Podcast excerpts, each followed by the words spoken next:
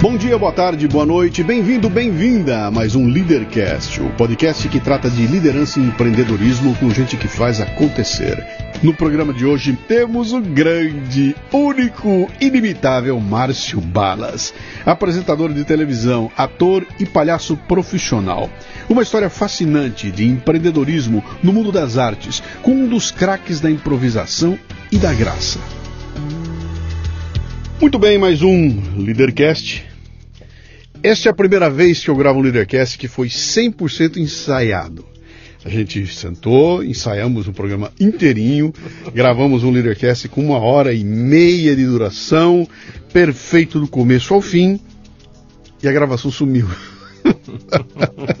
Não me perguntem como, desapareceu do computador a gravação, eu acabei perdendo a, a gravação. Eu nunca, não, entendi até hoje o que aconteceu, provavelmente alguma barbeiragem minha, né? Mas a gente perdeu. E agora, depois de sei lá quanto tempo, X tempo aí, um ano, um ano e pouco, né? Estamos aqui de novo, vamos fazer outra vez. Como já foi ensaiado, vai sair redondinho, né? Então, as três perguntas que eu fiz outra vez, eu repito agora, vai ter uma pequena mudança nela, né? Seu nome, sua idade e o que, é que você faz?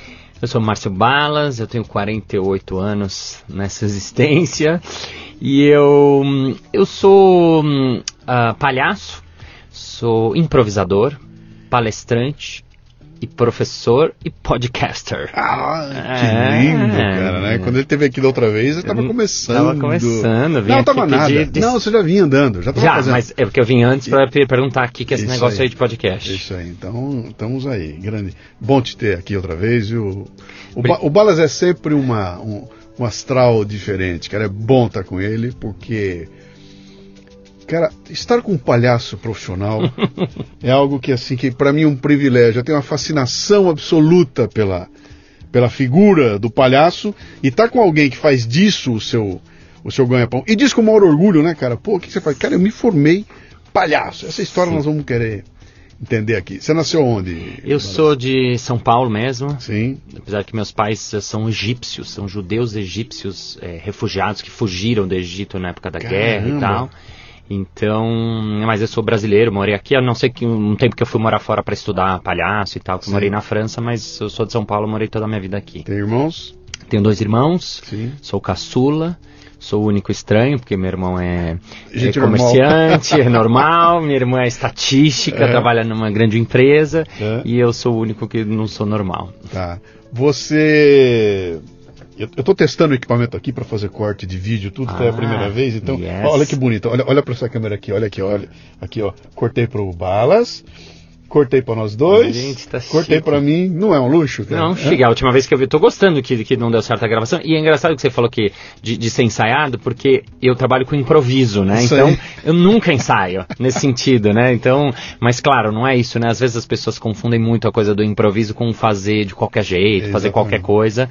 E às vezes, até na- quando eu venho palestra em empresas, às vezes é uma dificuldade, porque as pessoas falam, não, mas aqui a gente tem um planejamento, não pode fazer essas coisas aí de improviso. E aí eu tenho que explicar que não, não é fazer qualquer coisa, não é fazer qualquer negócio. Até para improvisar a gente se prepara, a gente tem que estar preparado para fazer o improviso acontecer. Né? Sem dúvida, né? Você, o que que. Como era teu, teu apelido quando você era criança? Balas, pessoas Balas? chamam de balas. bala. O que, que seu pai e sua mãe faziam, cara? Quando... Meu pai era comerciante, meu pai tinha uma papelaria. E minha mãe era orientadora educacional, trabalhava como era pedagoga. Seu pai era um empreendedor, Meu então. pai era um empreendedor. Tá. Era porque meu pai chegou aqui no Brasil, não sabia falar português, começou a ir daqui e de lá, aí começou a vender umas coisas de papelaria, ele viajava pelo Brasil vendendo uns materiais de, de escritório para empresas no sul. E aí que e- a, a minha historinha né, na- de, de, de, trabalho começou porque meu pai, quando tinha eh, eh, 17 anos, estava no sul vendendo e num acidente ele faleceu. E aí a gente ficou assim meio né, transtornado, foi de uma hora para outra e acabei indo trabalhar na papelaria que era dele. Eu e meu irmão, a gente era, eu- meu irmão tinha 21, eu tinha 17, a gente teve que começar. Assumir, assumir a papelaria. É. Onde era a papelaria? Era no Centrão, na Rua Aurora. Ah, Clássica Rua Aurora, Pensa, pra quem não conhece São Paulo, a Rua Aurora. A Rua Aurora é, é, é, ali- é um miolo, cara. É. É. bem um miolo ali em volta. Era... Quanto tempo faz isso? Faz 30 os- anos. 30 anos. 30 muitos anos. é.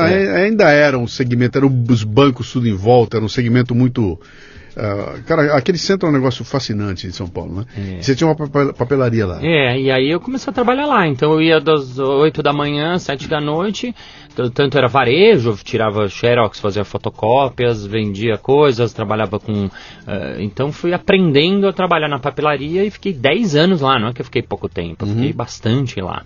Você tinha alguma expectativa de que você estava lá de passagem para Não. se formar algo e ser algo na vida? Não, não, não é que eu tinha, não tinha sonho de ser ator, eu não tinha sonho de sair de lá assim, porque na verdade a vida me deu um, um banho, um susto assim que eu, pá, e quando eu caí lá, aos poucos eu fui me acostumando, fui achando ok, né, não adorava, e, e, assim, não tinha quem, não tinha grana, então era meu, era meu, minha fonte de renda, não tinha família, meu pai não estava mais vivo, minha mãe parou de trabalhar, então uhum. eu tinha que pagar minha faculdade, né? Eu fiz SPM, eu acabei fazendo a faculdade inteira, virei publicitário e marqueteiro, apesar de que Você eu fez propaganda e fiz propaganda e marketing. marketing tá.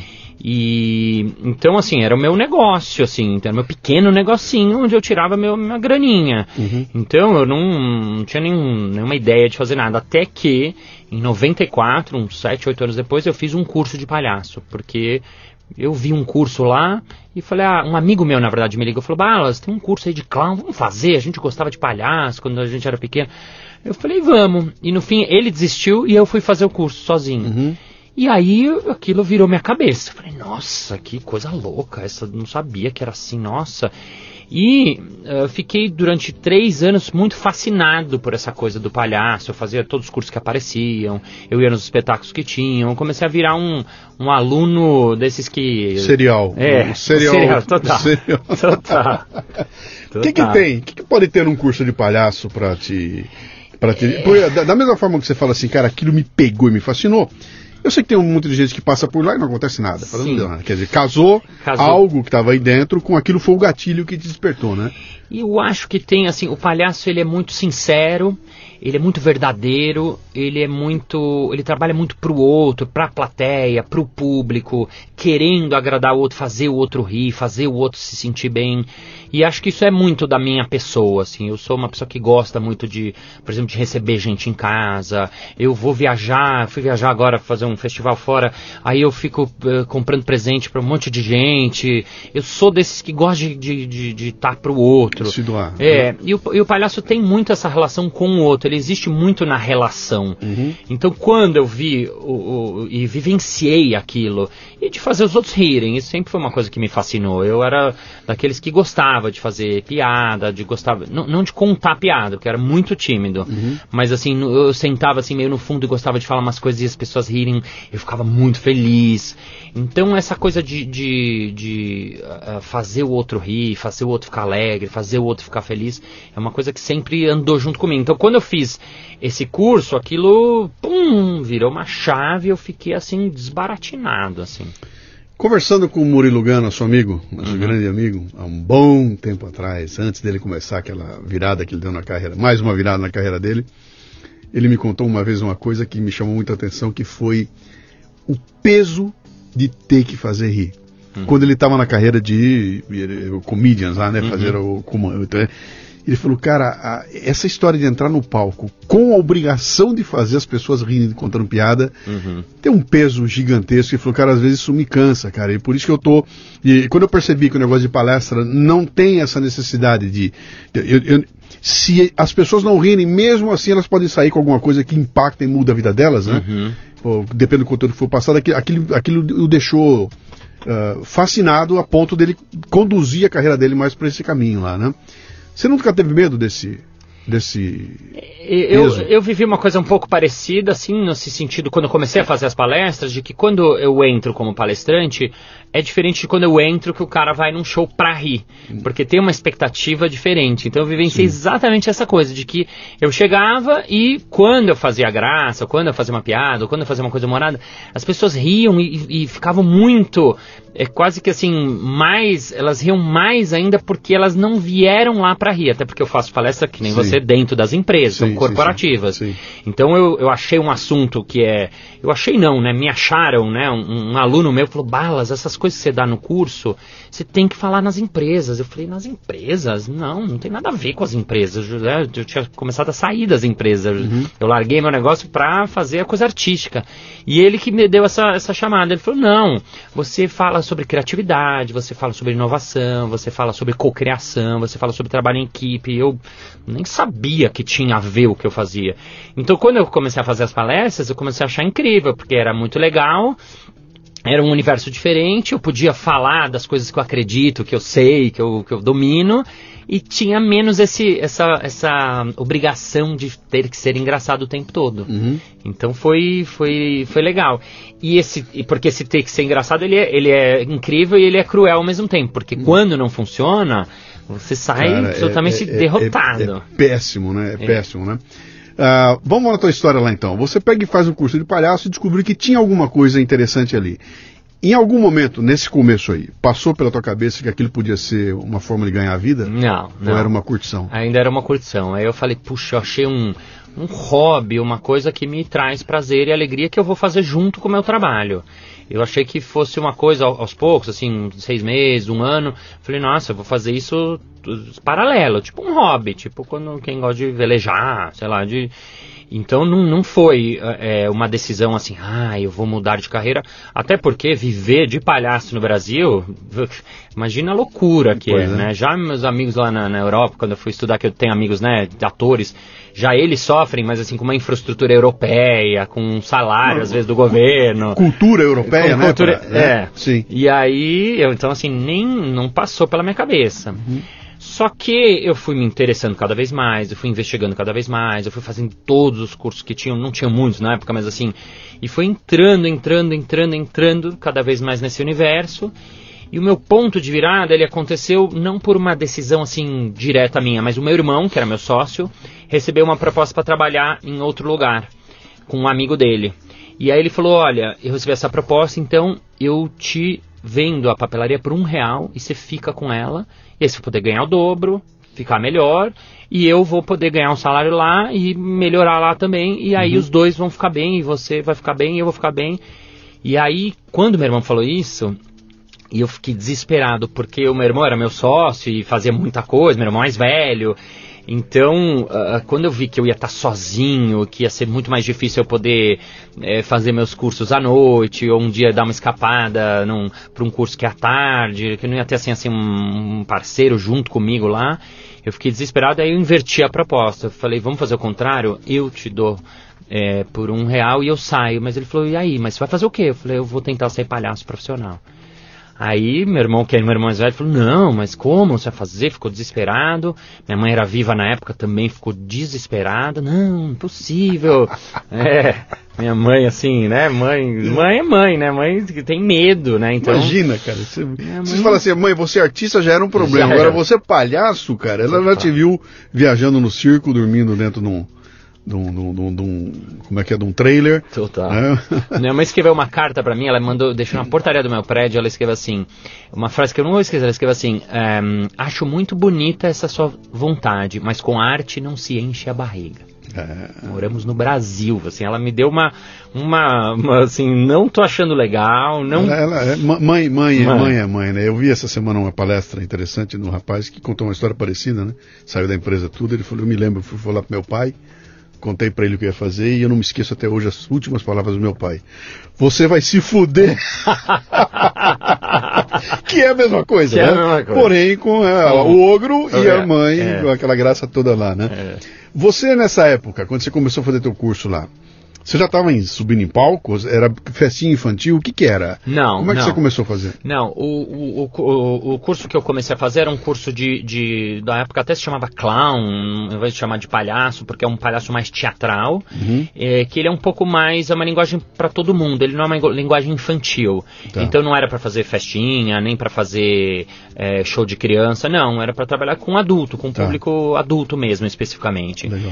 Então você aprendia como lidar com o público. É um pouco os- o curso que eu dou hoje, né? É. É. um pouco o curso que eu fiz lá atrás, que é como você lidar com o público, como você ouvir o público, Uhum. como você ter essa, essa relação direta com o público, como você aprender técnicas para eu levar o público para embarcar nessa história que eu quero contar. Sim. Né? Então, ah, o curso de palhaço tem isso, de você estar.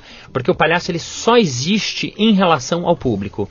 Tudo que ele faz, ele submete o público e vê se o público gostou. Se o público gostou, ele continua mais por aqui. Se o público não gostou, opa, ele muda e tenta uma nova coisa. Uhum. Então, ah, no curso, a gente ia aprendendo essas técnicas. Como é que eu olho para o público, olhando mesmo. Como eu faço uma ação e a cada tempo eu olho para ver e sentir essa temperatura da plateia. Tá. Que foi uma coisa que, né, você sabe que você- quem é palestrante acaba aprendendo isso na experiência. Como você perceber um público? Como você notar que esse público tá dando uma dormida, dando uma caída, porque seis da tarde eu sou o último palestrante, Sim. e aí a galera. Como é que eu acordo eles? Como é que eu faço a galera levantar? Ou ao contrário, os caras chegaram, tá todo mundo com aquelas buzinas e tal, e putz, eu tenho uma palestra que eu preciso de atenção. Como é que eu faço pra dar uma acalmada nessa galera que tá ah, pá, né, fazendo aquelas loucuras? Então, essa escuta, escuta realmente ferrada do público, ferrenha do público, o palhaço treina e tem técnicas pra gente aprender isso. Então, eu acab- fui aprendendo isso. O curso era aprender essas, essas relações que se faz com o público. Uhum.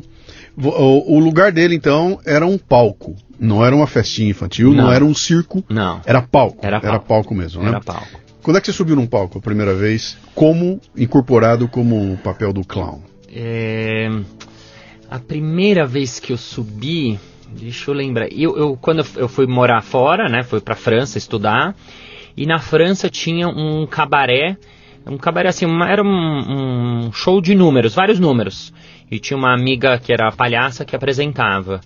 E aí eu fiz um número bem tosco, assim, não era, não era muito legal, assim, mas era possível. e eu apresentei, era um número que durava 3 minutos, super curto. Os números no cabaré eram 10 minutos, tá? Eu falei, puxa, eu tenho um número curtinho. Ela falou, não tem problema, vem fazer. Ela era minha amiga e ela queria me dar essa chance de apresentar. E eu fiz e foi muito emocionante, porque assim, o número não era muito bom, mas no número eu cantava uma musiquinha em português. Eu tava na França. Tá. E foi, e as pessoas, ah, ah, o, o público primeiro, quando você não fala a língua bem, mas você está tentando, o público é muito cúmplice. Sim. Né? Que nem quando o estrangeiro vem Sim, aqui, sim, a. Madonna vem, ai, bunda suja, o público, ah, É. adora que ela fala 10 pra lá. Então assim, como eu falo... reconhe- reconhece o esforço, né? Exato. Pô, reconhece teu esforço. Total. É. Então eles, assim, acho que foram cúmplices comigo e eu cantava uma musiquinha, assim, que foi que, assim, funcionou, assim. Então, minha primeira vez, assim, que foi bem simples, num lugar, assim, para 50 pessoas, num, num cantinho de Paris, não era nada glamouroso, não era um grande teatro, assim, era um lugarzinho, assim, era um galpãozinho que cabia 50 pessoas e tinha alguns palhaços que faziam números.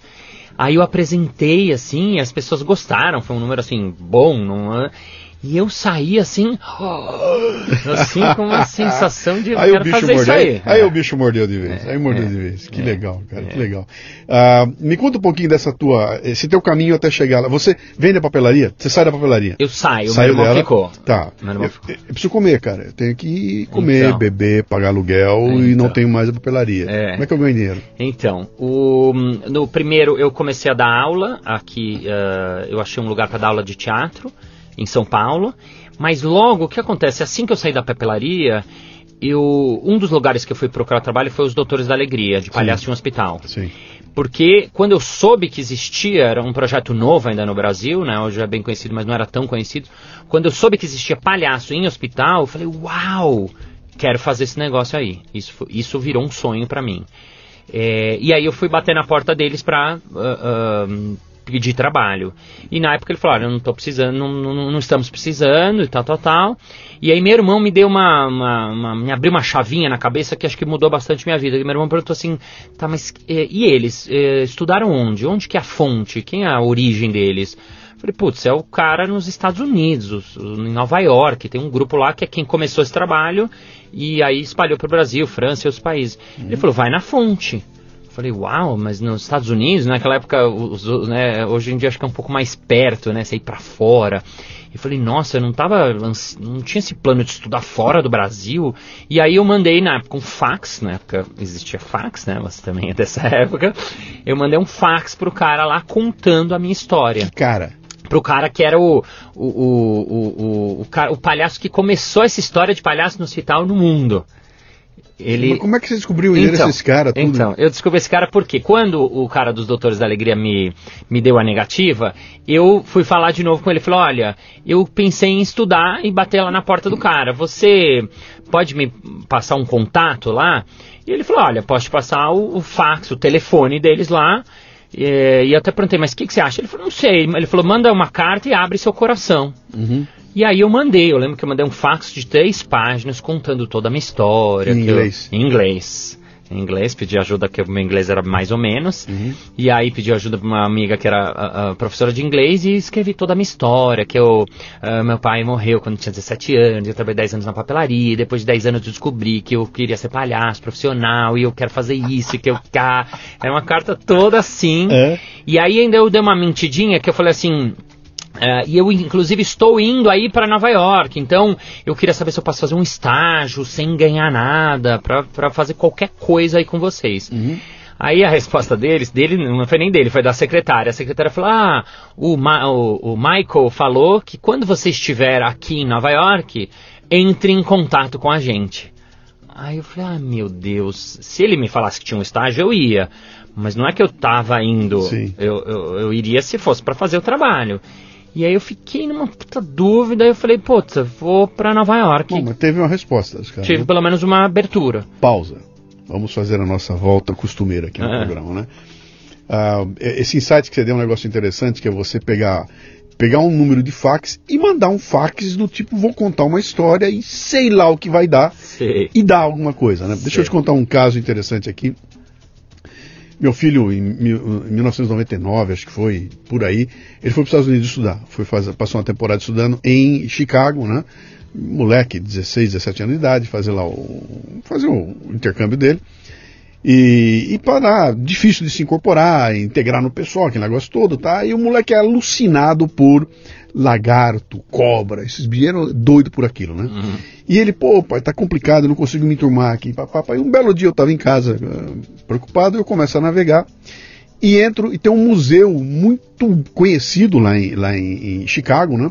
Que tem uma área grande. Ele tinha ido visitar a área e voltou encantado, cara, que maravilha que é aquilo, área de lagarto e tudo mais. Cara, eu começo a fuçar na internet, acho o museu, acho a área lá de herpetologia e tudo no museu, acho o nome do cara que era o doutor e mando um e-mail para ele. Doutor, meu filho teve aí visitando, ele é aqui do Brasil, tá, tá, tá, ele tá em Chicago, alguma coisa assim, ah, ele é muito interessado, ele queria saber se existe, meu filho nem sabia disso, se existe alguma oportunidade de fazer um estágio, não sei o que, eu falei, cara, não vai acontecer nada. Uhum. Pois o cara me responde, cara. Respondeu. Eu me lembro dele, um young adult que esteve aqui, pá, pá, pá. Uau. Poxa, que interessante. Manda ele falar comigo, Uau. né? Bom, não deu em nada, ele não foi falar, etc e tal, não deu nada. Mas o, o case aqui Sim. É exatamente isso que aconteceu com você. Cara, vem cá, e se eu for atrás? E se eu achar um e-mail? E se eu mandar um e-mail? O que, que pode acontecer de ruim? Alguém dizer não ou não te responder, né? Sim. Mas a chance de acontecer alguma coisa é, é fantástica, né? E as Total. pessoas muitas vezes nem se mexem porque, cara, tá tão distante, né? É tão longe de mim, é tão fora de mim, eu não vou nem mandar nada. Olha aí, cara, Você olha a história, razão, né? Tem razão, é bem isso mesmo. E hoje mais fácil ainda, né? Porque a gente. Pô. hoje é mais fácil de Sim, chegar nas pessoas, sim, né? é. E Três cliques você tá em alguém, você né? tá- tá fácil Uhum. alguém. Até tem pessoa que me escreve às vezes no Instagram e eu respondo, eu falo, a pessoa fala, não acredito que você Que você- respondeu. Uai, eu respondi. Não, porque eu queria, tá, tá, tá, tá, tá, tá. Uhum. E, e- Mas você tem razão, porque foi, foi uma coisa que foi, eu olhando pra trás, né, e eu mesmo não tinha tido essa, esse insight, assim, foi, até eu, quando eu fiz uma, dei uma entrevista pro Bruno Romano, ele, fa- ele foi dando umas pausas que nem você, e, Uhum. e aí você vai vendo, né, só- uma delas, esse grande insight que meu irmão me deu, é vai na fonte, quem é a fonte? Porque tá, aqui não tinha, mas assim, quem tá atrás, quem começou, quem, quem além disso faz o negócio, isso foi uma, uma coisa que abriu minha cabeça, Sim. por mais que assim, Nova York não era meu plano, mas assim, vamos lá, e o segundo, esse que você falou que é muito legal, que realmente é, é, acabou que o cara me respondeu, porque a sequência da história é que eu fui, aca- acabei indo para Nova York por causa disso. Sim.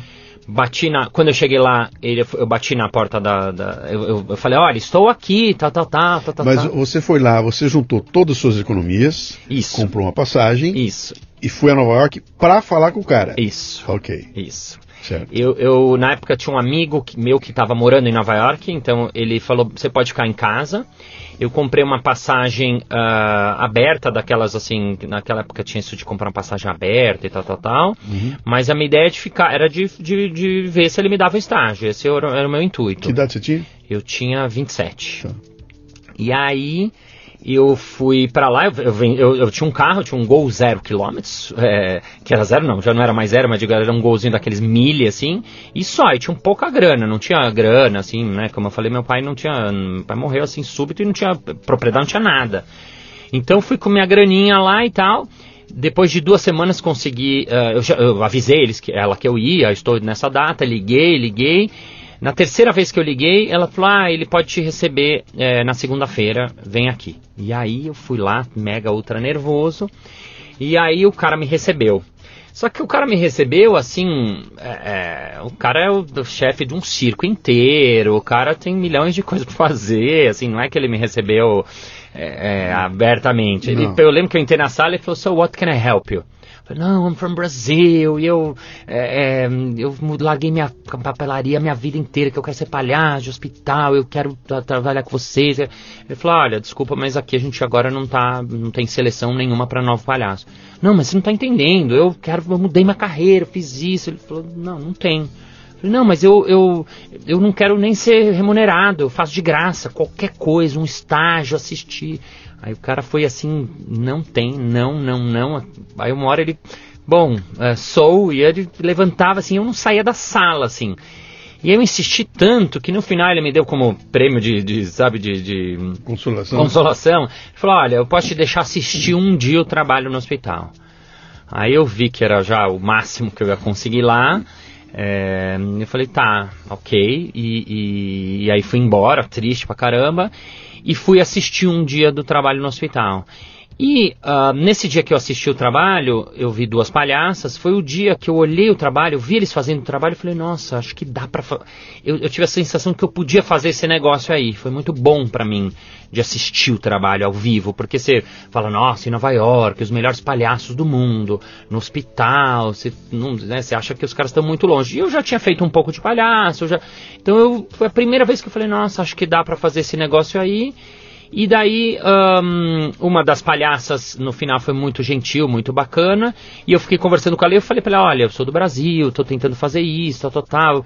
Já que eu tô aqui em Nova York, quem são? Tem como funciona tal? E ela me deu os nomes de alguns palhaços que davam cursos lá em Nova York.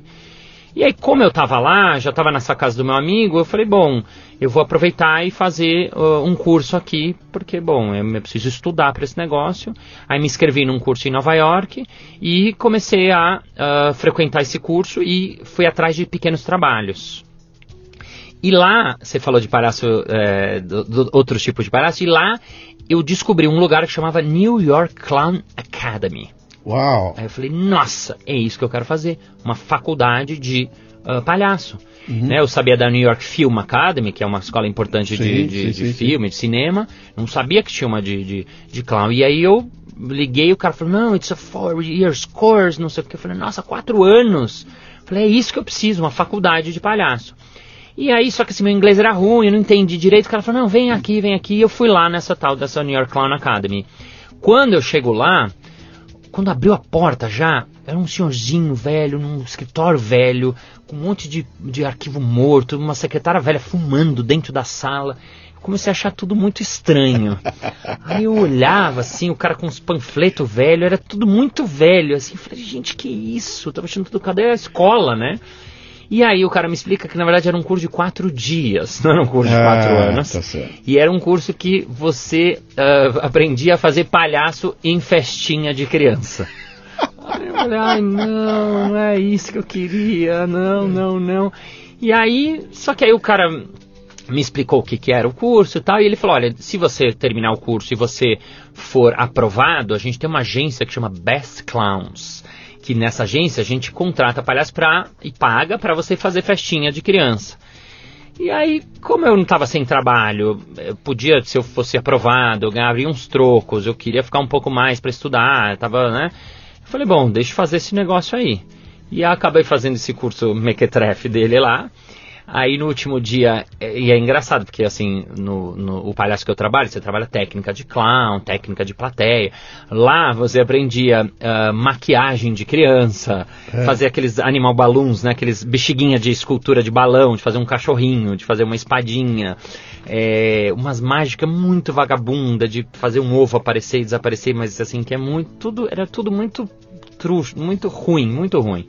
Só que o último dia é um teste para, né, e minha turma tinha 10 pessoas, e como todo mundo era muito iniciante, e eu já tinha uma mínima experiência, eu passei, e aí eles um, começaram a me dar festinhas uh, para trabalhar. Então eu consegui um, um trabalho como palhaço de festinha, que não era o que eu queria, mas me dava um, uns trocos, eu ganhava 25 dólares por festinha. Uhum.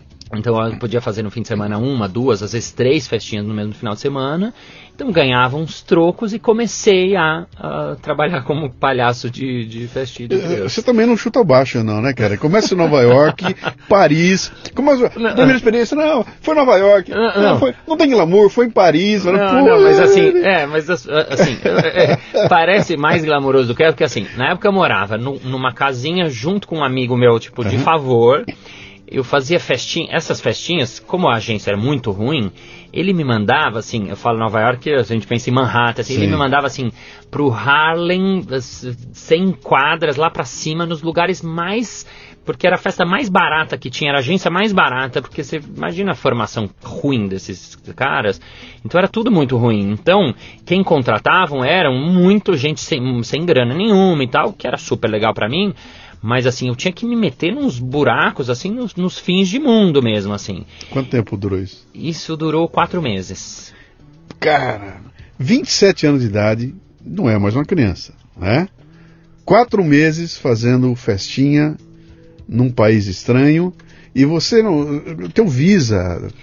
É, tava no esquema meio. É, aquele esquema, esquema. E tem outra coisa, porque isso eu fazia de fim de semana, e durante a semana eu, eu tava indo atrás de outras coisas. Tinha uma padaria que tinha lá na, em Nova York que eles vendiam sanduíches uh, na hora do almoço para pra, nos prédios, para as pessoas que não podiam sair. Então, o que, que eu fazia? Eu, eu, eu acabei entrando lá como uh, trabalhador e como freelancer, né, sei lá. Então, eu pegava um carrinhozinho lá, compravam sanduíches que eles uh, me, me, vendiam a um preço X e aí eu passava na hora do almoço em vários escritórios nos prédios, naqueles prédios gigantes, então eu ia de andar em andar e falava, Hi, I'm from Birkenberg, do you want some salad sandwich, tuna sandwich? Então eu vendia sanduíche na hora do almoço, uns sanduíches prontinhos, para essas pessoas que não têm tempo de sair para almoçar e tal. Você estava maquiado e tudo não? Não, aí isso era, era palhaço, só... era um trabalhinho só... de... Tá então, assim, é, é, pra te dizer assim, que não é que tinha glamour, eu vendia sanduíche então, com um carrinhozinho no negócio lá, não era, não era esquema é, Nova York chique. Era, Bom, uma hora deu. Aí uma hora... Uma hora deu.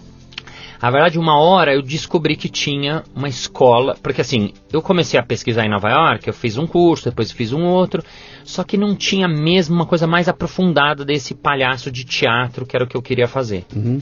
E aí eu descobri que tinha uma escola na França que era a escola que o, o, os palhaços. Uh, era a escola mais importante de palhaços no mundo. E aí eu mandei uma. uma apliquei, eu apliquei para essa escola e, e consegui. Uh, fui aceito na escola.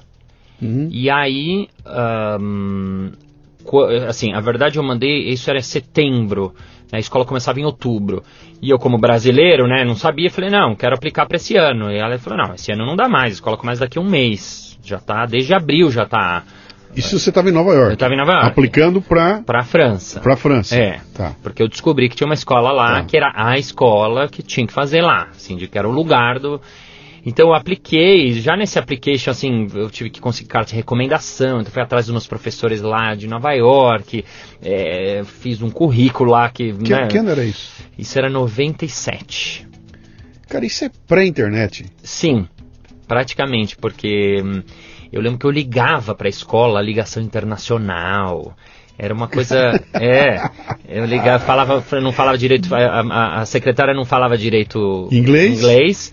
E eu meio que tinha que falar francês, meio. Ela chamava Michelle. Ela falava, Michelle, s'il vous plaît, je vais cette année, non l'année prochaine. Ela falou, não, mas é impossível, é impossível.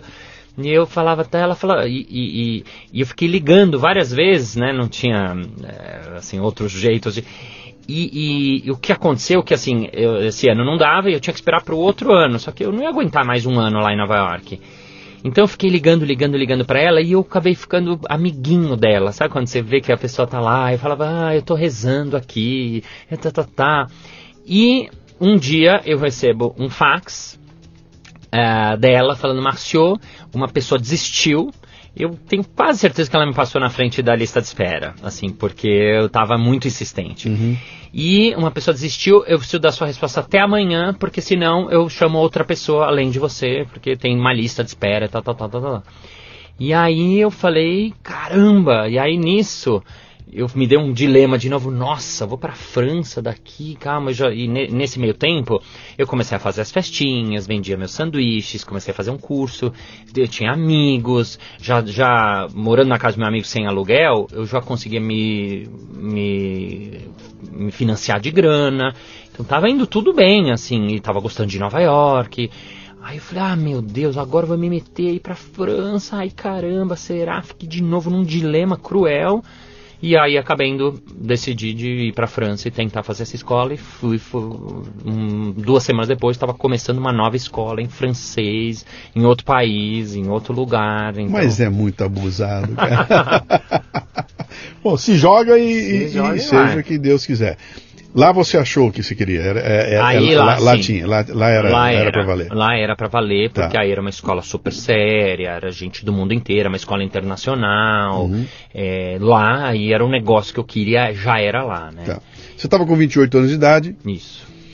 Como é que você trabalhava essa história da perspectiva de que eu, eu, eu, vou ganhar minha vida como o quê? Quando eu terminar essa escola aqui, eu pegarei meu certificado de palhaço profissional? Então, e o que, que, tinha pela frente? Não tinha, eu ainda não tinha essa perspectiva. Eu, inclusive, é, é, eu, eu, eu, eu só fui acreditar que eu conseguiria trabalhar de palhaço alguns anos depois, porque nesse momento a minha a minha busca era assim, é, é, que nem minha sensação é assim, preciso fazer uma, uma, uma faculdade, preciso aprender esse negócio para tentar começar. Uhum. Mas eu não tinha, eu não estava não é que eu não estava desesperançoso, mas eu não tava, eu não tinha essa certeza. Eu tava com muito, eu ainda durante esse tempo todo que eu morei fora, eu estava com muito receio de não uh, dar certo. Não uhum. era uma coisa que eu tinha, porque por mais que eu fiz uma escola e blá blá blá, mas e daí? Isso não dá garantia de trabalho nenhum.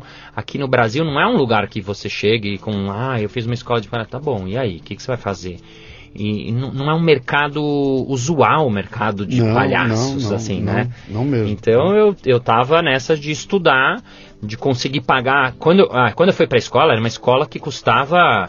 É, eu, eu, gastei dois terços de toda a minha poupança, eu queimei na, na mensalidade, na, na, na, na anualidade da escola. Uhum. Porque era uma escola cara, uma escola internacional que paga em euro, na época nem era euro, era franco, né?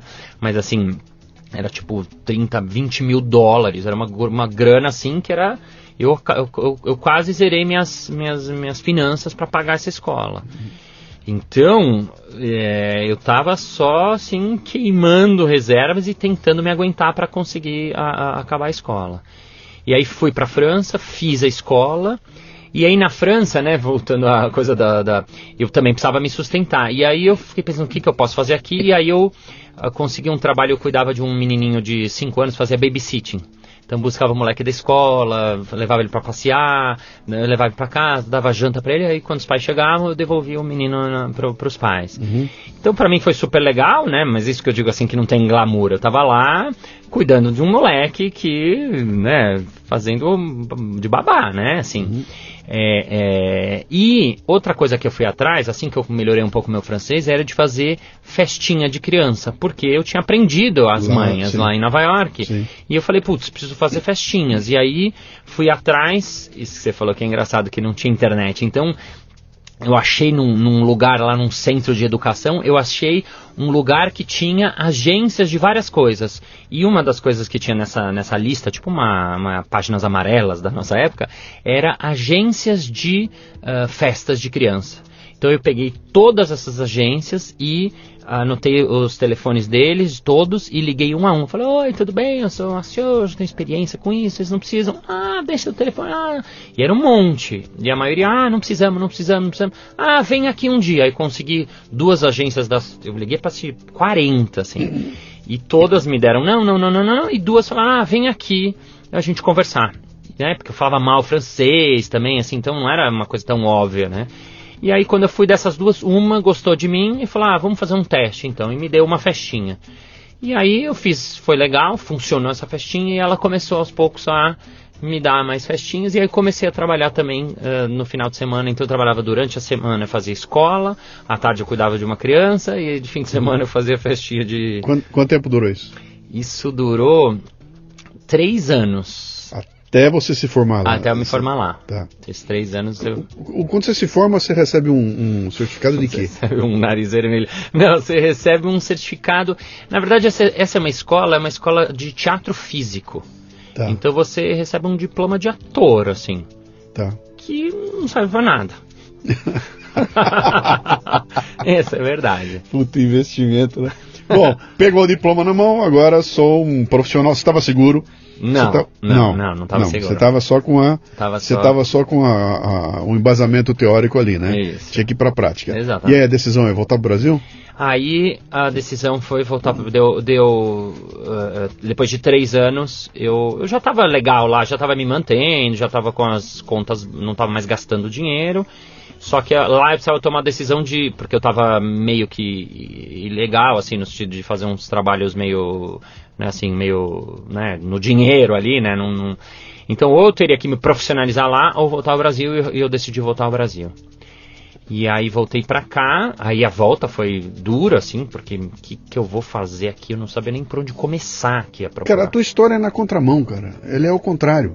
Por quê? É porque você vai para onde. Você vai pro mais improvável, é. né? Você devia ter. É, pô, me fiz aqui no Brasil, arrumei, tô, né, vou para França, e termino em Nova York, em é. grande estilo, né, na, na, Broadway, etc e tal. Você fez a inversão é. e chega e desembarca aqui, provavelmente duro, é, né, sem grana nenhuma. um diploma em francês Isso. de ator.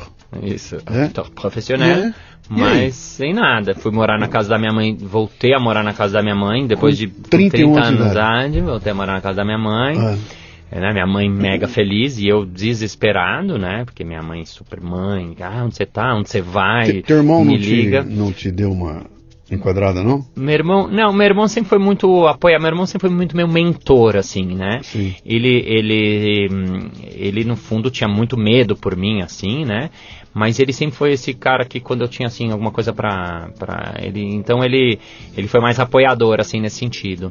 E aí o que aconteceu quando eu voltei é que assim, já quando eu, eu senti que estava uns seis meses antes de voltar, eu comecei a escrever pro, pro Wellington Nogueira, que é o fundador dos Doutores da Alegria, como eu queria trabalhar, meu sonho era trabalhar lá, lá é um projeto remunerado, profissional, sim, sim. que era o sonho da minha vida era trabalhar lá. E o Wellington que lá atrás tinha dito não Isso, dá. Isso, ele okay. tinha dito não dá, ele foi muito legal na época comigo, porque ele me passou o contato dos caras sim, lá. Sim, sim. Quer dizer, ele foi muito receptivo, ele foi um cara muito bacana, mas não tinha lugar. E aí, quando eu fui uh, uh, vendo que eu estava voltando, eu, eu mandei um e-mail para ele. Ah, oi, Ellen, então estudei aqui, fiz esse monte de coisa. Estou voltando, só para você saber. Fui falando assim. E aí, para minha sorte, alguns meses depois que eu cheguei no Brasil, tinha uma seleção para trabalhar nos Doutores da Alegria. E aí era uma seleção, o doutor já estava mais conhecido, tinham, sei lá, umas 300 pessoas, tinham duas vagas aquela coisa de seleção, fase, mais uma fase, mais uma fase, mas fui passando, passando, passando, e aí entrei nos autores. Aí foi a primeira vez que eu falei, uau, eu acho que eu posso trabalhar com isso e uhum. fazer isso, porque é a primeira vez que eu tinha carteira assinada, salário e uma remuneração enquanto palhaço, uhum. mesmo profissional. Foi a primeira vez que eu tive essa. Hum, acho que pode. É, pode acho que é possível. Pode ser que, que dê. Tá. E aí? E aí, aprendi essa, esse ofício do trabalho no, do palhaço no hospital, que foi uma uhum. grande escola para mim.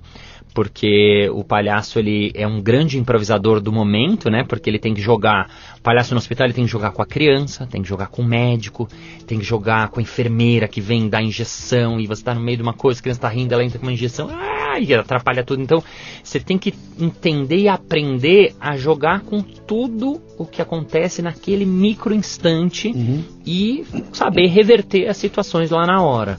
Então foi uma grande escola para mim. Eu imagino que é o atributo número um de quem se atreve a fazer um papel de palhaço em hospital seja o, o que eu chamo de simancol, né? Uhum. É a percepção de que não é agora, Isso. esse não é o momento, Isso. não é a hora de eu abrir a boca, Total. daqui eu tenho que me afastar. Total.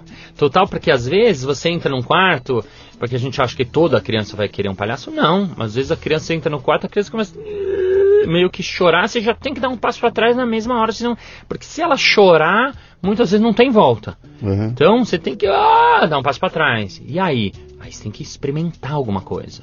Aí você faz uma proposta, uma experiência, uma, uma, a gente chama de, uma, faz uma proposta. O que é uma proposta? Ah, eu, eu, eu, tiro uma marionete. Olá, tudo bem? Eu sou o cavalinho Ronald. E você, quem é? Aí a criança não responde. Opa, tento outra coisa. Ah, uh, música. Borboletinha tá na cozinha. Hum, criança não responde. Opa, uma outra. Eu jogo uma bolinha de sabão para dentro. Opa, a criança olhou, acompanhou a bolha. Ah, ela gostou. Uhum. Então a gente joga mais uma. Aí, ah, ela acompanhou. Ah, legal. Aí jogo mais uma. Aí, vou, aí dou um passinho para dentro do quarto. Aí a criança vai se acostumando, aí você chega mais perto dela com uma bolinha de sabão, ela estoura, aí faz um barulhinho, ela dá uma risadinha, aí opa, você vai transformando, lá. exatamente, instante, e, e, e, você tem que estar com a antena tão ligada, porque você não está representando para a criança. É para a criança, é para a mãe que está ali do lado, isso. os parentes que estão em volta, a isso. enfermeira se estiver ali, tem que estar tá todo mundo envolvido. Exatamente. Cara, isso é uma doideira, Sacou bicho. Tudo, é.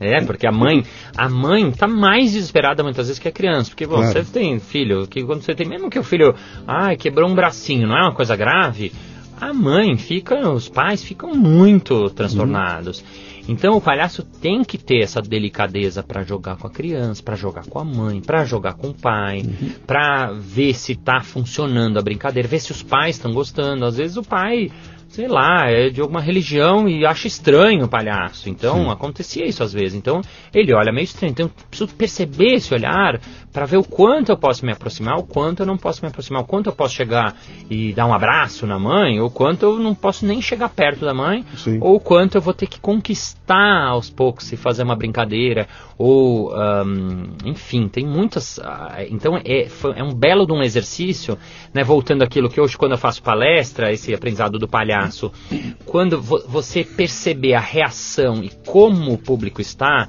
é, todo momento durante uma palestra, foi uma grande lição que eu tive dessa escola de palhaço. Uhum. Por quê? Porque se eu estou na minha palestra e estou percebendo que esse público começou a dar uma, Dispersar, uma dispersada, sim. não por minha só, por minha causa, por um monte de assuntos, eu, eu preciso ser o primeiro a perceber isso para tomar uma atitude e transformar isso aí. Uhum. Então, outro dia eu estava fazendo uma palestra, deu 10 minutos, começou a ficar, uh, uh, rolar uma dispersão, porque eu falei, nossa, eu preciso fazer alguma coisa. Então eu falei, ah, eu falei bom, agora a gente vai fazer um. Uh, todo mundo de pé. Todo mundo de pé, agora olha para a pessoa. Eu fiz um exercício que eu faço na aula, nem é da palestra, porque eu senti que eu precisava conectar essa galera para continuar a falar do meu assunto. Então Sim. eu fiz essa pausa, que não é uma pausa, fiz uma brincadeira, deles levantarem, sair da cadeira, preguiça com o outro, olha no outro, faz um exercício, e aí então o, o hospital ele é uma grande escola para isso, assim. Você está ouvindo o Leadercast, que faz parte do Café Brasil Premium, a nossa Netflix do conhecimento, que redefine o termo estudar ao transformar o seu smartphone em uma plataforma de aprendizado contínuo. No Café Brasil Premium, através do site ou pelos aplicativos para iOS e Android, você pratica uma espécie de MLA, Master Life Administration, recebendo conteúdo pertinente, de aplicação prática e imediata, que agrega valor ao seu tempo de vida. São videocasts, sumários de livros, podcasts, e-books, eventos presenciais e a participação em uma comunidade nutritiva, onde você faz um networking com gente como você, interessada em crescer. Acesse cafedegraça.com para experimentar o prêmio por um mês sem pagar. Uma coisa importante que você está trazendo aí é a seriedade desse trabalho, né? Que a gente olha de fora e fala o seguinte, pô, o que, que é isso? O cara pintou a cara, entrou lá com umas balinhas, uhum. fez um balãozinho, não sei o quê. Não é nada disso, cara. Isso é, isso é a pontinha do iceberg que a gente vê por trás disso tem um trabalho. Por isso que é tão difícil, cara. Por isso que você não, você não chega lá e sai fazendo. Sim. Por isso que você ligou lá e o cara falou, não tem vaga. Sim, sim. Por isso que é 300 para duas vagas, né? Total. O negócio é muito sério, né? Total. É admirável. É, é, é admirável. muito sério. O, o, por incrível que pareça, o trabalho do palhaço, ele é sério. Sim. E ainda mais numa situação assim que você está num lugar delicado, que tem fios, que tem soro, que tem sangue, que tem Sim. dor, que tem tristeza, que tem notícias. Então você vai ter que entrar dentro desse universo, jogar, uhum. né, para tentar trazer um pouco de alegria, para tentar trazer um pouco desse, desse respiro para um lugar que acontece lá. Você, a, a, a postura profissional eu entendi perfeitamente. Uhum. Como é que funciona, legal, maravilha, tem lá, tem tudo arrumadinho, né? E, e o pessoal, cara, como é que é a tua armadura emocional para você entrar num lugar que muitas vezes aquela criança, sei lá, tá desenganada, ela tá com Sim. câncer, é uma situação assim de talvez você volte a semana que vem lá e aquela cama tá vazia, aquela sim, criança. Sim, né? sim. Como, como, é que, como é que você processa isso? Como é que você não volta com essa, com essa cruz para casa, bicho? E, e, como é que faz? Então, é, isso é uma coisa que nos doutores tem uma preparação, tem uma psicóloga que tá lá, acompanha, tem reuniões, tem encontros, tem rodas de conversa para a gente trabalhar isso. E realmente é uma questão, assim, na época eu não tinha filho, né? Hoje eu tenho filho. Até hoje eu falo, nossa, se eu voltasse a trabalhar no hospital, eu não sei como eu ia, eu não sei, não sei, não sei se eu conseguiria voltar a trabalhar semanalmente no hospital. Porque você passa exatamente esse tipo de situação quando eu trabalhei. No primeiro ano eu trabalhei no Emílio Ribas, que era um hospital mais tranquilo. Depois eu trabalhei no Hospital do Câncer. No Hospital do Câncer acontece exatamente isso. Então uhum. teve um dia que eu cheguei lá e ela falou: Ah, o Jonas virou estrela. E eu até demorei um segundo para entender a metáfora e eu. Ah, e tava eu minha parceira e o Jonas era um molequinho que a gente visitava toda semana, era um molequinho que a gente tinha uma relação, porque às vezes você visita uma vez, duas e não vê mais. Sim. Mas esse moleque a gente visitou muitas vezes. E aí a gente levou um baque, assim, inclusive a minha parceira ficou muito uh, uh, tocada, né, começou a chorar. A gente eu falei para ela, vamos parar, e a gente uh, parou, o, o, porque a gente estava no meio do trabalho. A gente parou, fomos lá para o café do hospital, ela chorou, eu também chorei, é, mas ela ficou mais, ela trabalhava já no hospital antes de mim, então ela estava mais tocada pela história, mas assim, os dois choraram com a situação, uhum. a gente foi tomar um café, respiramos, tal, tal, tal, tiramos o nariz, e aí, ufa, bom, respiramos, ok, voltamos, nariz de novo, de novo trabalhar. Uhum. Então tem situações que você vai ser afetado, você vai aprendendo a lidar com essa energia que você vai uh, uh, recebendo e vai trabalhando lá, né? Porque ao mesmo tempo é uma coisa e, linda e, e, difícil ao mesmo tempo. Guardando as proporções né, uhum. dessa essa que está contando aí, é, se eu levar esse, essa, essa situação que você está vivendo para uma situação de um, de um eu, eu, vou para o extremo, tá? Um uhum. palhaço no, no farol ou, ou, ou eu estou numa feirinha e tem ali alguém fazendo uma brincadeira, tem um mímico, tem alguma coisa assim, alguém fazendo esse tipo de. Como é que você chamou? Física? Como é que é? Teatro Arte física? Teatro, Teatro físico. físico. Alguém fazendo algum tipo de, de coisa assim? Uhum. Ou, ou, ou tô lá na Disney e antes de começar tem o cara fazendo aquela brincadeira maravilhosa sei, ali, né? Adorava, é, sei. Ah, é um profissional que está ali tocando aquele negócio, não é um mané que botou um nariz de palhaço e, e saiu para fazer gracinha e você ganha um tostão. Uhum. Né? É, muitas vezes esse cara está lá fazendo aquilo e aquilo é o dinheiro que vai pagar, sustentar. Então eu, como público, né, eu preciso ter consciência disso, né? Falar, cara, eu tenho que respeitar essa, esse tipo de coisa. Cara, é muito louco essa história toda aí. A gente está acostumado com o ambiente corporativo, corporativo né? É. Vai a gravata, chega às oito, sai às oito, de repente está tratando num, num tema assim, né? Como é que começa a outra virada na sua vida aí? Como é que chega a televisão? Como é que chega a coisa do improviso? Como é que. Então, eu, depois de alguns anos trabalhando no hospital, eu, quando estava na França, eu vi um dia um espetáculo de improviso. E eu fiquei muito encantado. E eu falei, nossa, isso. Uau! Eu fiquei com isso na cabeça. Quando eu voltei ao Brasil, um dos meus parceiros do, do hospital, ele tinha um quintalzinho na casa dele, aqui na Pompeia, em São Paulo e ele queria fazer alguma coisa de teatro na casa dele, uma, uma, peça de teatro, alguma coisa que fosse no quintal da casa dele. E a gente se juntou, ele falou, vamos fazer juntos, vamos, a gente foi ficando muito amigos, foi tendo ideias, ideias. E um dia eu contei para ele, falei, putz, sabe que um dia eu vi um show de improviso? Ele falou, de improviso? Como assim? Né? Ninguém fazia isso no Brasil, não existia aqui.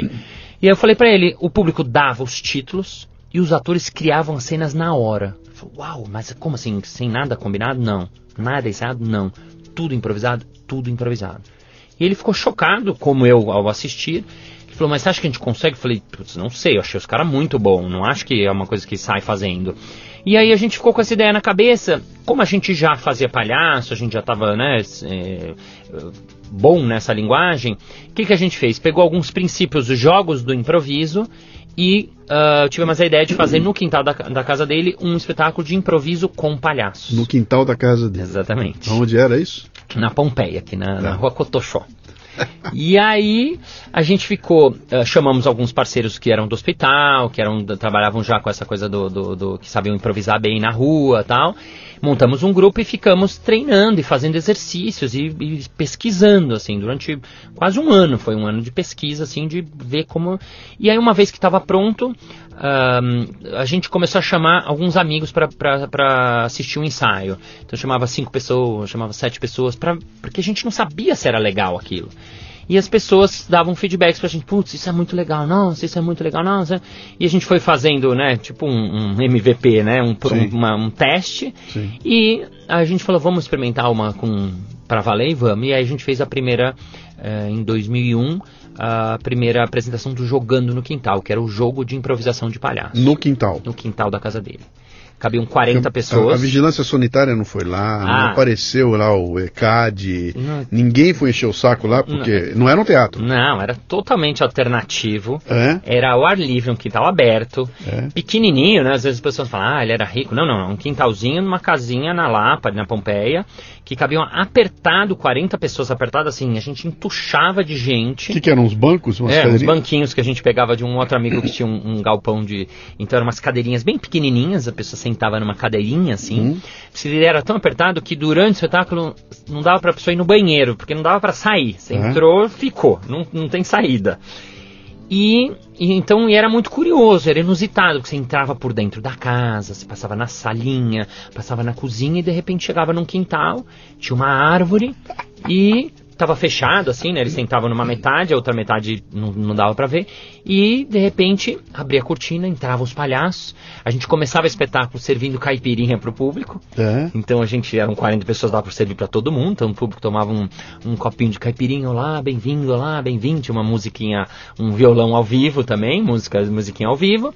E aí a gente explicava, hoje vocês vão ver um espetáculo de improvisação de palhaço. Tudo que vocês vão ver aqui é feito na hora, não tem nada ensaiado, nada combinado, é tudo improvisado. E aí a gente pegava títulos da plateia e a partir desses títulos era um jogo, né? Uhum. Tinha o time azul contra o time uh, laranja. E aí o time azul fazia uma improvisação, o time laranja fazia uma improvisação, e ao final de cada improvisação, o público tinha um cartãozinho de voto. De um lado laranja, do outro lado azul, e o público votava. Quem tinha mais votos marcava um gol, como se fosse um jogo, né? E aí um gol, dois gols, três gols. Quem tinha mais gol no final ganhava. E era uma coisa assim. Uhum. E aí o primeiro que a gente fez, já o público ficou maluco, assim. Foi muito. O primeiro espetáculo já foi muito impressionante. Pra gente, inclusive porque a gente não sabia que era tão legal até Sim. fazer esse primeiro dia. E aí quando acabou, o público falou, nossa, que legal, que legal, que legal. E a gente falou, puxa, vamos fazer todo mês? E a gente marcou primeiro sábado do mês jogando no quintal. Cobrando? Cobrando. Custava 10 reais. Tá. Então era isso. Não saía em guia, não saía, não saía em lugar nenhum. Era boca a boca. Uhum. É, avisa aqui, avisa ali e. Mas foi virando um negócio cult, Exatamente. né? Exatamente. Foi bem essas coisas cult uhum. que as pessoas foram sabendo. O amigo queria trazer o amigo, o outro que veio no primeiro queria trazer. E aí já o segundo já lotou de ficar gente para fora. Tinha o primo do do César, meu parceiro, que, que era primo dele, tava lá, a gente quer entrar, sou primo, não, não dá, não cabe.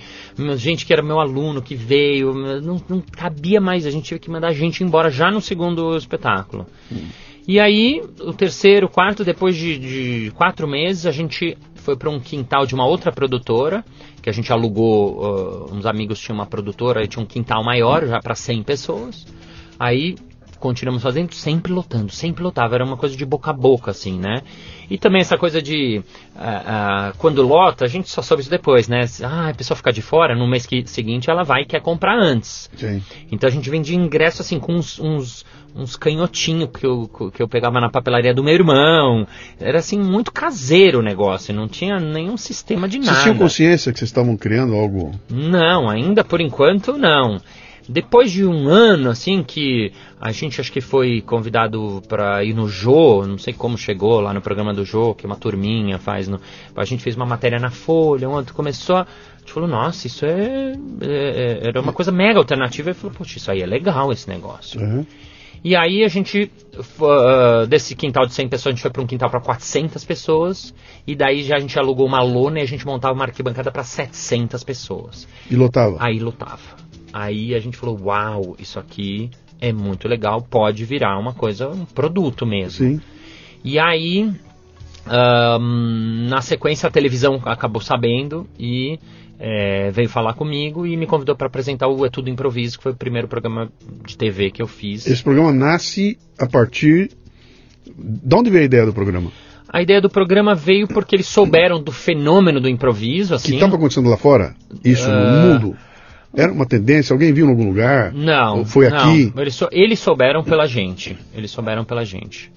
Eles souberam pela Eu me lembro que esse negócio pegou fogo na época, foi uma loucura. Porque começou a aparecer gente fazendo Sim. para todo lado, né? Brincando Sim. com improviso, né? Sim, teve um grupo na internet que é o que eu. Teve, depois de uns anos, um grupo de comédia me chamou para uh, treiná-los e fazer improviso. Uhum. E eles, eu acabei ficando amigo, acabei entrando no espetáculo deles e eles colocavam no YouTube quando o YouTube começou a dar a subida. Tá. E aí os vídeos deles começaram a ter, viralizar e virou também uma febre no YouTube ao mesmo tempo. Balas, escuta isso aqui.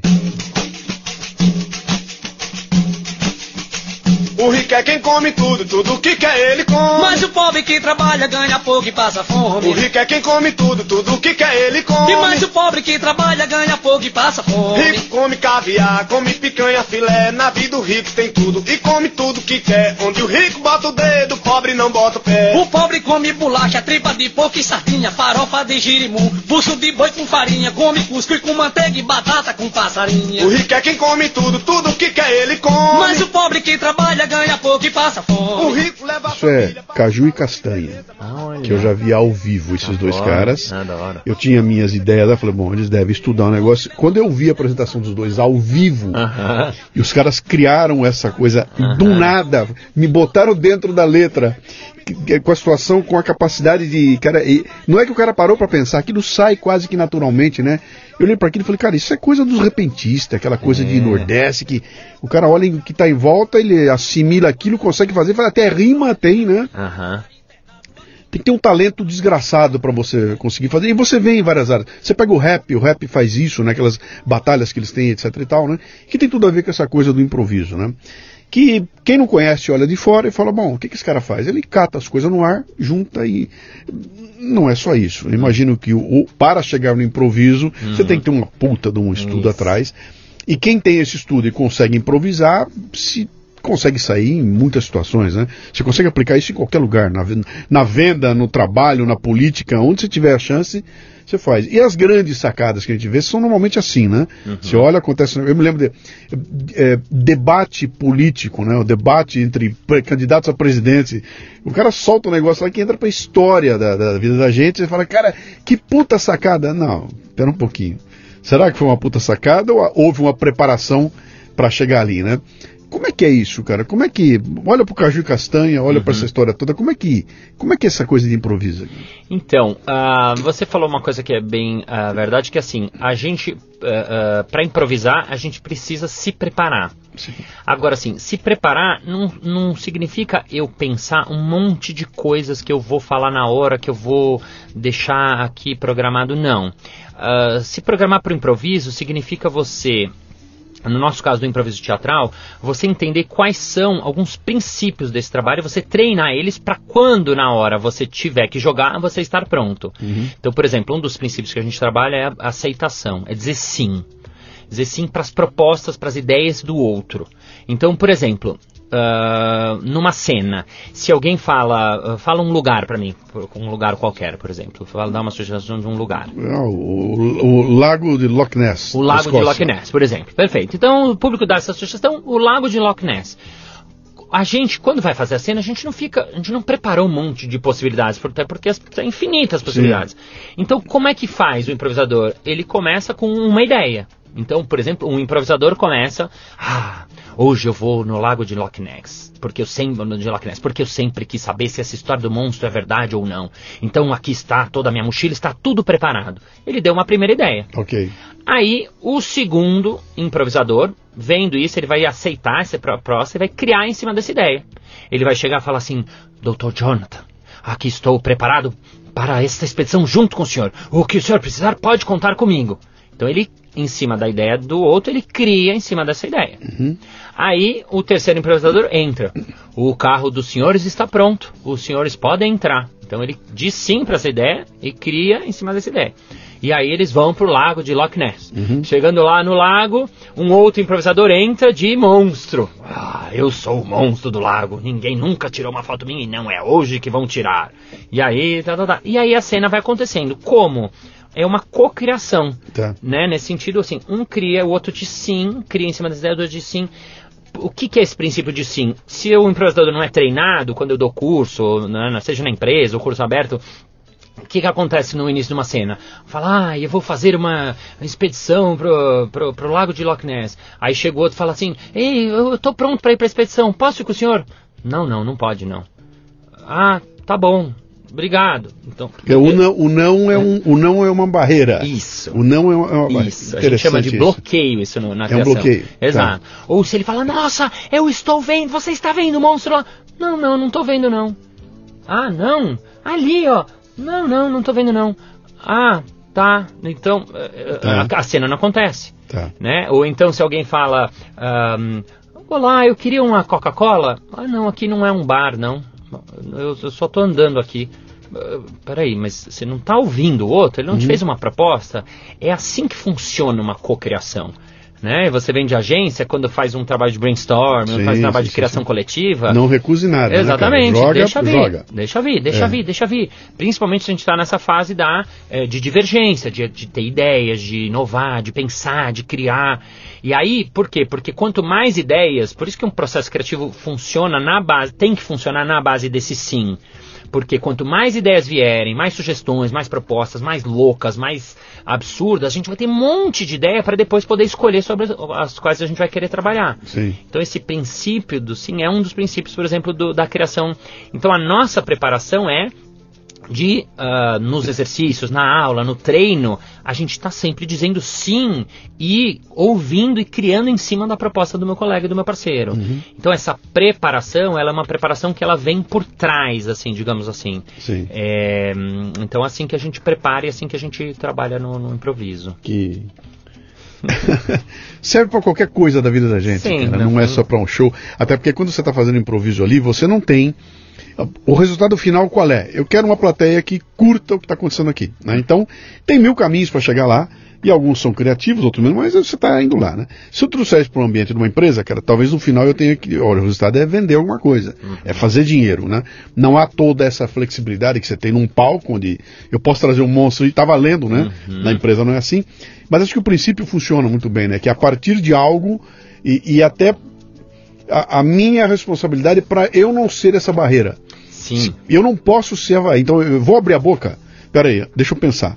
O que eu vou Sim. falar aqui agora vai servir para barrar ou para abrir uma alternativa? Exato. Ou, entendeu? Exato, é isso É, mesmo. é. É. isso, um time, por exemplo, eu acabei entendendo isso do- quando eu entrei no universo corporativo, não sabia isso antes, mas assim, um time, né, uma equipe que quer ser é, co-criadora, que quer ser inovadora, ela tem que ter esses princípios por trás.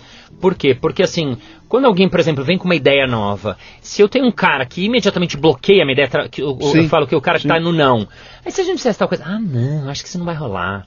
E se a gente sugerisse fazer nesse cliente, não, não, isso não vai dar certo. E se a gente tal coisa, não, eu tô aqui há 15 anos, isso não rola, nem leva essa ideia adiante. Mas calma, O cara chegou, tá, tá na- trazendo alguma coisa, ouve a ideia dele. Ou um chefe, né? Quando eu trabalho, muitas vezes eu trabalho com diretores, quando faço workshop corporativo, eu digo, ah, os diretores, a Unilever, os caras e tal. Pô, um diretor, ele tem que ter essa abertura para quando alguém vem ah, ah, trazer uma ideia para ele. Nem que na- lá na frente ele vai ter que dizer não, porque outro dia o cara fala, ah, mas balas, muitas vezes eu tenho que dizer não. É óbvio que você vai ter que dizer não algumas vezes, ou muitas vezes, não tem problema.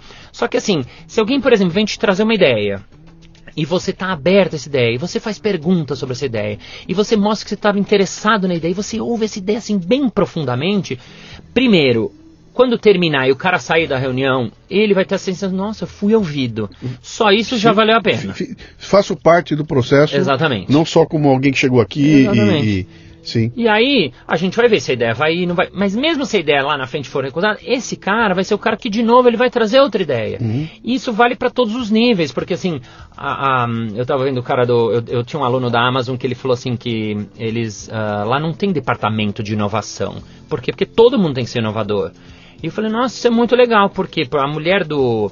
do- a mulher que faz o café, vai, Sim. vamos pensar o mais baixo nível, né? A moça que é responsável pelo coffee break, ela é responsável. pelo- Agora, se ela tá nessa pegada de inovação, ou nessa mindset de criatividade, que é o que a gente trabalha e vai Sim. nas empresas falar. Sim, sim, sim. E ela pensa, poxa, como é que eu posso fazer um coffee break melhor? Como é que eu poderia trazer para esse evento uma coisa diferente? Uhum. E ela chega para a chefe e fala, olha, eu pensei, em vez da gente fazer o clássico pão de queijo com café, e se a gente colocasse tal, tal, tal, tal, tal, tal? Uhum. E se o chefe é um chefe que tem abertura, ele vai falar, experimenta. Ou ele vai falar, poxa, isso não dá, mas podemos fazer isso. E aí, de repente, você vai ter... surge algo absolutamente inovador. É. Eu tenho uma palestra minha chamada Fórmula de Inovação, que eu, eu abro a palestra falando exatamente isso, falando, cara, eu vou tratar de inovação com vocês hoje aqui, mas eu não quero aquela que o dinheiro pode comprar, tá? Não quero produto, não quero processo, eu quero inovação que o dinheiro não compra. E essa inovação é aquela que é tão óbvia que você não vê, porque você está ocupado demais trabalhando. E aí eu uso um exemplo que é matador. Eu abro a palestra com esse exemplo. Vou até contar aqui, vou furar quem vê a palestra no começo. Mas eu conto você fala, cara, eu viajo o Brasil inteirinho há 20, 30 anos, né? Toda vez que eu chego em algum lugar, tem um, um- um motorista no aeroporto me esperando, né? E o que, que o motorista faz? Ele vai com a placa ou com o logotipo da empresa ou com o meu nome. Então eu chego, já fico procurando um cara com a placa do Luciano Pires. E aí eu ponho a foto do motorista, né? Que é real a história do seu José, que aconteceu lá, em, lá no, no Pará. Eu falo, uma vez eu fui, cheguei lá no, no aeroporto, a hora que eu desço, tá lá o seu José, e é- tem a foto dele, esperando com o cartaz na mão escrito Luciano Pires. Eu falei, desci e encontrei mais um dos muitos que eu vi, esperando a minha, a- a- eu chegar. Só que na placa não tinha Luciano Pires. E aí eu aperto e muda a imagem para o que tinha na placa. É a minha cara, impressa numa impressora. Ele imprimiu o meu Uau, rosto. ele imprimiu. E ele, em vez de ter meu nome, tinha o meu rosto. Aham. Aí eu boto aquilo lá e falo, cara, puta bobagem. Que, que isso é uma besteira, é uma bobagem. É, cara, é tão bobagem que dos mil motoristas que me buscaram até hoje na minha vida, esse é o único que eu gravei Excelente. e veio parar na minha palestra. Aham. Com a puta de uma bobagem que não custou um tostão. não- Ele só tomou a decisão e falou, cara, e se vez eu levar o nome do cara, eu botar a cara dele aqui, né? Ótimo. Que é, esse negócio é tão poderoso, ele é tão poderoso que ele me marca pro resto da vida. Eu era o cliente dele. Aham. E esse cara chega lá e fala, vou quebrar esse cara no meio aí, faz uma bobagem, não precisou pedir pra ninguém, não teve que, né? Ah, ah, e, e isso acontece o dia inteiro na vida da gente. E aí até eu brinco com a plateia, falo, cara, se eu telefonar, se eu ligar pro teu celular agora que tá desligado, eu vou cair numa mensagem, o quê? É uma mensagem de padrão, boboca? Ou é uma mensagem que quando eu ouvi, falar, cara, só podia ser o Balas, cara. Só o Balas pra fazer um negócio desse aqui, né? Que inova nas bobagens e que, e que eh, eu não vou dizer que isso é um improviso, mas isso é a capacidade de você recriar coisas que são óbvias, estão na frente da gente, que faz toda a diferença, né? Sim, sim, total. Quanto tempo dura o programa de TV? O programa durou quatro temporadas, foram mais ou menos dois anos esse primeiro da Band. Pô, é tempo, bastante tempo no ar. E aí você se torna uma pessoa conhecida. Aí virei o pessoa pessoal. pública. é, Isso aí. E aí, ah, pra mim foi muito bom nesse sentido de... Pausa. ah, pausa. Pausa, Pausa. pausa. Até outro dia, você era o Márcio, o, o Balas da papelaria, Sim. entendeu? O Balas fudido lá em, em Nova York, em Paris, etc e tal. O Balas que estava no hospital com a cara pintada, etc e tal. E agora você sai na rua e alguém passa cara, você não é o Balas da televisão, né? Como é que faz, cara? É, mudou pra mim, assim, no começo foi, assim, é, muito diferente, sou muito tímido, assim, então não estava acostumado a ter pessoas que querem tirar foto, ainda mais, né, com essa coisa do celular e da, né, de, de, de e, e uh, foi uma mudança, assim, né, fui uh, trabalhando e me acostumando com ela, Você assim, fazia né? ideia de que a TV era esse canhão? Não, não, não sabia que era tão assim, porque... E é, né? É, é. é, porque às vezes você chega num lugar no meio do nada e. e bom, eu agora eu fui para Portugal fazer um festival de improviso em Portugal, eu tava em Sintra, frio, com capuz, assim, só tava os olhinhos para fora. E uma moça falou, Márcio Wallace? Eu falei, dá um o quê? Como? tipo, sabe, assim, essa, É. essa coisa. Então, pra mim, foi uma mudança muito bruta, assim, muito avassaladora, assim, né? Então. Você acabou virando uma marca. Né? A- a- você criou a Balas Incorporated Limited. É, eu que brinco você que, eu tenho uma holding balas, É, né? holding Porque balas. eu holding balas eu faço palestras, faço corporativo, eu faço, eu tenho ah, cursos que eu dou abertos ao público e eu tenho minha parte artística. Então eu tenho Então, três. o, o- o que, que é isso? Você termina o programa de televisão, aí você fala muito bem, agora eu vou constituir ah, algo aqui, né? Você teve ideia, vou montar uma empresa, vou montar startup, vou montar o que que você fez? Não, não, eu, eu não, eu fui, eu, eu fui só, eu só fui entender que eu era empreendedor há pouco tempo atrás, quando eu entrei nesse universo dos empreendedores. Tá. Porque, e quando eu fui, porque eu fui dar palestra em, em, em vários ah, ah, dessas, ah, desses eventos de empreendedorismo e tal, e foi nessas palestras que eu, eu- eu- ah, poxa, mas você é um empreendedor, né, Balas? Eu, não, eu sou palhaço, sou ator, não, não sou isso aí não. E depois que eu fui olhar É. pra trás, falei, nossa, eu acabei fazendo tanta coisa, eu tenho umas, Sim. né, meu... Então, assim, não foi nada ah, planejado nesse sentido. As coisas foram acontecendo e eu fui entendendo onde que eu podia... eh, porque, assim, no começo eu achei que eu só ia fazer palhaço. Depois eu, eu vi, nossa, tem essa coisa do improviso. Eu virei um especialista no improviso. Aí depois falei, bom, eu vou ser especialista em palhaço improviso, então vou dar aula de palhaço aula de improviso para as pessoas aprenderem isso. Depois esse meu aluno falou, olha, as empresas têm... E eu, não é que eu falei, ah, vou entrar no universo... da-" E aí eu comecei a fazer as palestras e os workshops dentro das empresas. É, então as coisas foram acontecendo, não foi assim, eu não tive um planejamento direto. É que, claro, aí quando eu entendi o negócio, aí eu falei, bom, já que eu tenho uma palestra, já que eu, eu me chamaram para fazer uma palestra, a primeira palestra que eu fiz já foi muito legal, assim, modéstia à parte, não porque nada, mas porque como eu já era do palco, quando eu subi no palco para palestrar, Você tinha as manhas todas já lá. tinha as mães. Só que, por exemplo, foi uma palestra que foi over eh, emocional.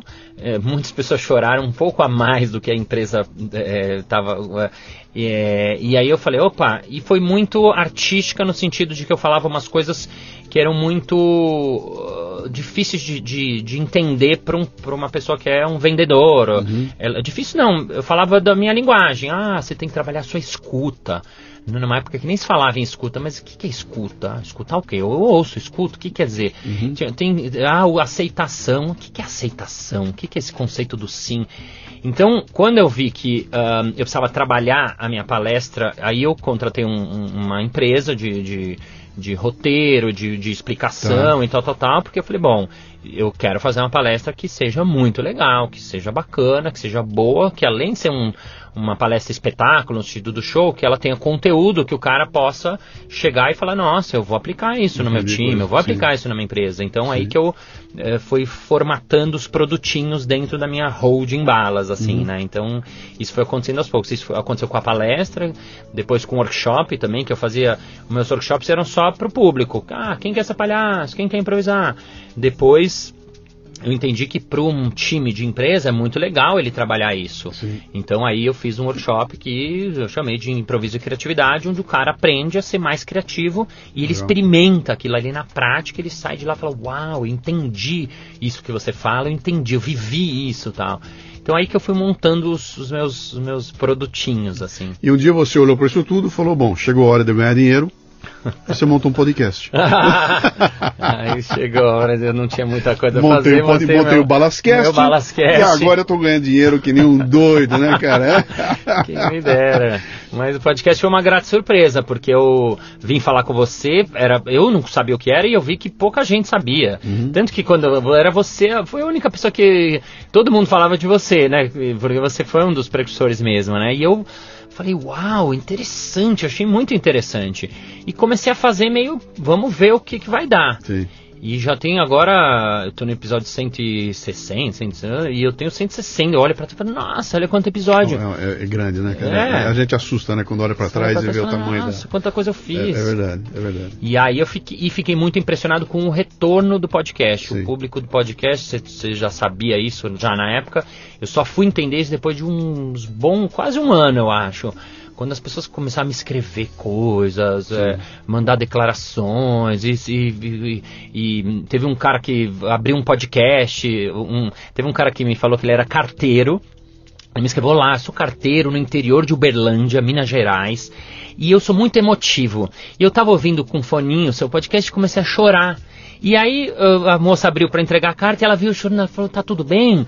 Entra aqui. Ela, ela chamou ele, pra- pra- entrou dentro da casa da mulher, ele falou, não, é que eu tô ouvindo um podcast. Ela, mas o que, que é podcast? Aí ele falou, ele me contando, eu fiquei explicando, eu falei, você tem que ouvir esse Balascast, não sei o quê. E aí ele conta, e eu fiquei tão animado com isso que eu mesmo agora abri um podcast, porque eu quero contar as minhas histórias de carteira, as minhas andanças, e o cara abriu um podcast e É, tal. é, é- é a pedrinha no lago, É, cara. aí você fala, fascinante. nossa, é olha que legal, é o cara lá no interior de Minas, poxa, é muito gratificante, né? Então você hoje é um palestrante, continua entertainer, continua palhaço, etc e tal. Sim. Entrou no digital de cabeça ou ainda não? O digital não, ainda não entrei. Assim, curso online, por exemplo, é uma das minhas dos meus eh, quatro projetos que eu não ataquei forte. Eu estudei para fazer eh, e é um dos meus projetos, mas eu ainda não ataquei. O canal YouTube é outro também que eu porque não dá pra fazer tudo, você sabe, Não, não, é dá uma pra fazer é uma tudo. é. Então eu tenho esses projetinhos, mas eu não sou forte E, no e- online. e você tem um puta defeito que eu comungo com você, é o meu também, né? é, Que é, cara, tira o balas da equação, acaba o negócio. é, esse é um problema também. Acaba o negócio. E, e outra, isso, não adianta você botar 10 caras pra fazer você, porque o molho do balas vai desaparecer no meio do caminho. Então, É. como conseguir conciliar essas coisas, deixar alguma coisa que seja replicável e tudo mais? E, cara, eu estou estudando esse assunto, tá? Ah. Mergulhei fundo, fui ver quem está fazendo tudo aí, para tentar entender o, o que que vai, o que que vem pela frente, cara. Que daqui a pouco eu vou acabar, eu vou acabar. E o que, que vai sobrar? Né? Será que não tem que sobrar nada? Será que quando acabar, acabou? Ou será que quando acabar devia. te- te- Tem, tem que ter uma, uma repercussão, né? É, e outra, é, e o limite que a gente tem de se desdobrar, cara. Tá legal. Dá pra fazer uma porrada de coisa, mas há um certo limite, né? Então o que, que é possível é, eu abrir mão né, para poder focar em alguma coisa que eu sei fazer muito bem e não ter que fazer o restante, e esse restante não perder o molho.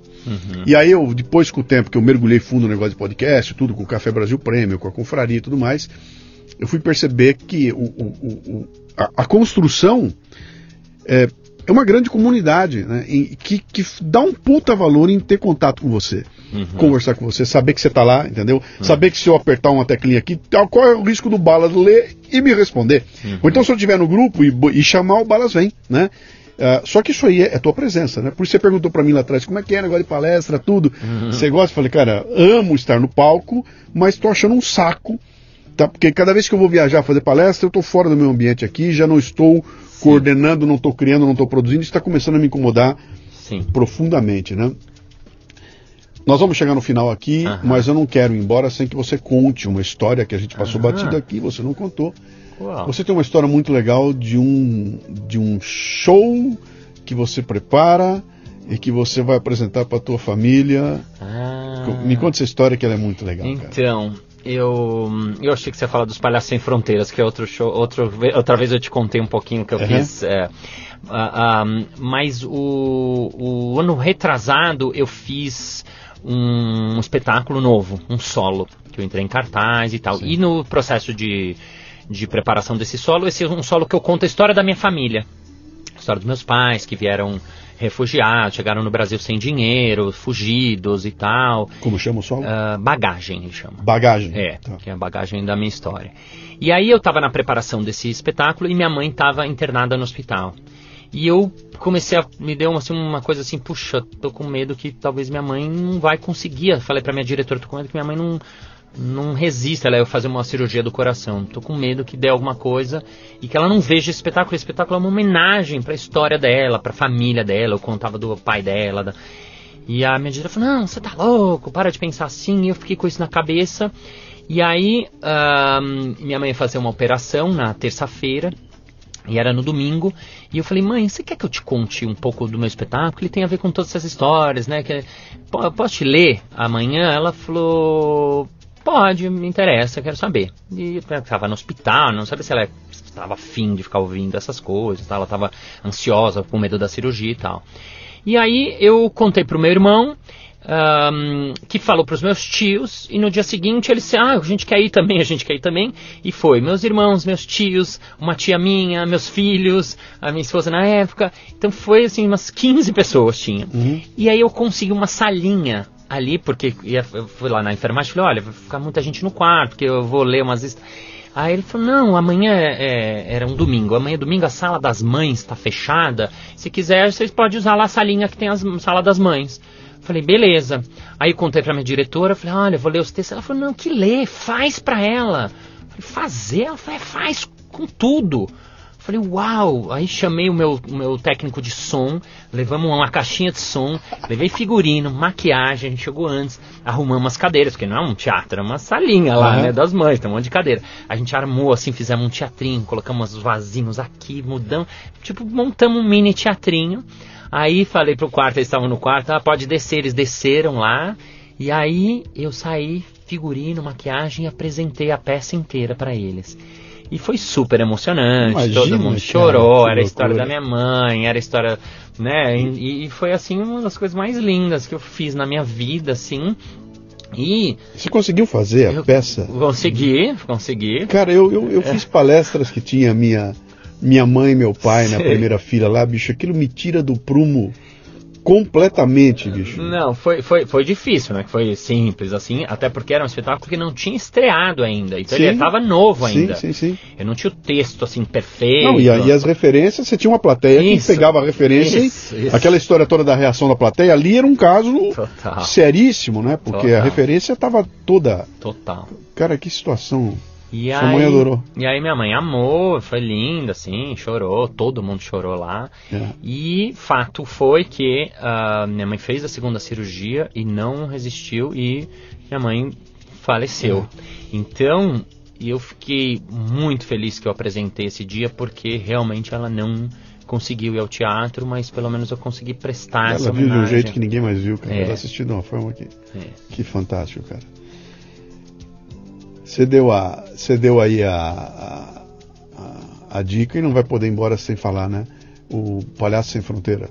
Palhaço Sem Fronteira. É, não, porque eu, eu lembro que na última a gente falou sobre isso, porque o Palhaço Sem Fronteiras, há um tempo agora, abriu aqui no Brasil também. Porque era uma organização que começou na Espanha, fazendo espetáculos para lugares em guerra, lugares em, em conflito. E eu, quando eu estava lá na França, isso, né, eu soube, e eu fui convidado para ir nos campos de refugiados do Kosovo. Tá. Lembra que teve aquela guerra no Kosovo Sim, em 99 sim, sim, e tal. E aí foi também uma experiência muito incrível, porque você chegar num lugar onde as pessoas estão lá esperando a sorte dela, esperando o futuro dela, não sabendo o que vai acontecer. E aí chega uns palhaços e a gente montou lá o nosso mini cenário, que era uma cortininha, o trapézio, e fizemos, uh, fazia, a gente fazia o espetáculo cada dia num campo de refugiado. E foi uma experiência muito forte para mim, mais do que artística, assim, humana. Primeiro de você ver a loucura onde o ser humano chega, né? Ou pode chegar, né? E segundo de você ver que você consegue ah, transformar né, um instante, como é incrível quando a gente compartilha com o outro, mesmo o outro, né, lá, lá no, no, no, no Kosovo, eles falavam em albanês, quer dizer, nem a nossa língua eles falavam. Sim. Eu era jovem palhaço, foi nessa época da França, então não é que eu tinha muita experiência. Eu fazia espetáculos para mil pessoas, mil quinhentas, era um público gigantesco. E também fez parte para mim da- da- dessa minha história, assim, desse meu aprendizado. Foi um, um lugar que foi muito impactante, porque era totalmente diferente de tudo que eu já tinha feito. Eu já tinha feito na rua, eu já tinha feito um pouco em hospital, eu já tinha feito no, nos cabarés, eu já tinha feito em vários lugares diferentes, mas de repente estar num lugar que é no meio da guerra, no meio do nada, mas e ao mesmo tempo tem um brilho, né, que é de você trazer um pouco de alegria, de você No momento, compartilhar e de você ver eles, de você ver a história deles, de você entrar no universo deles lá.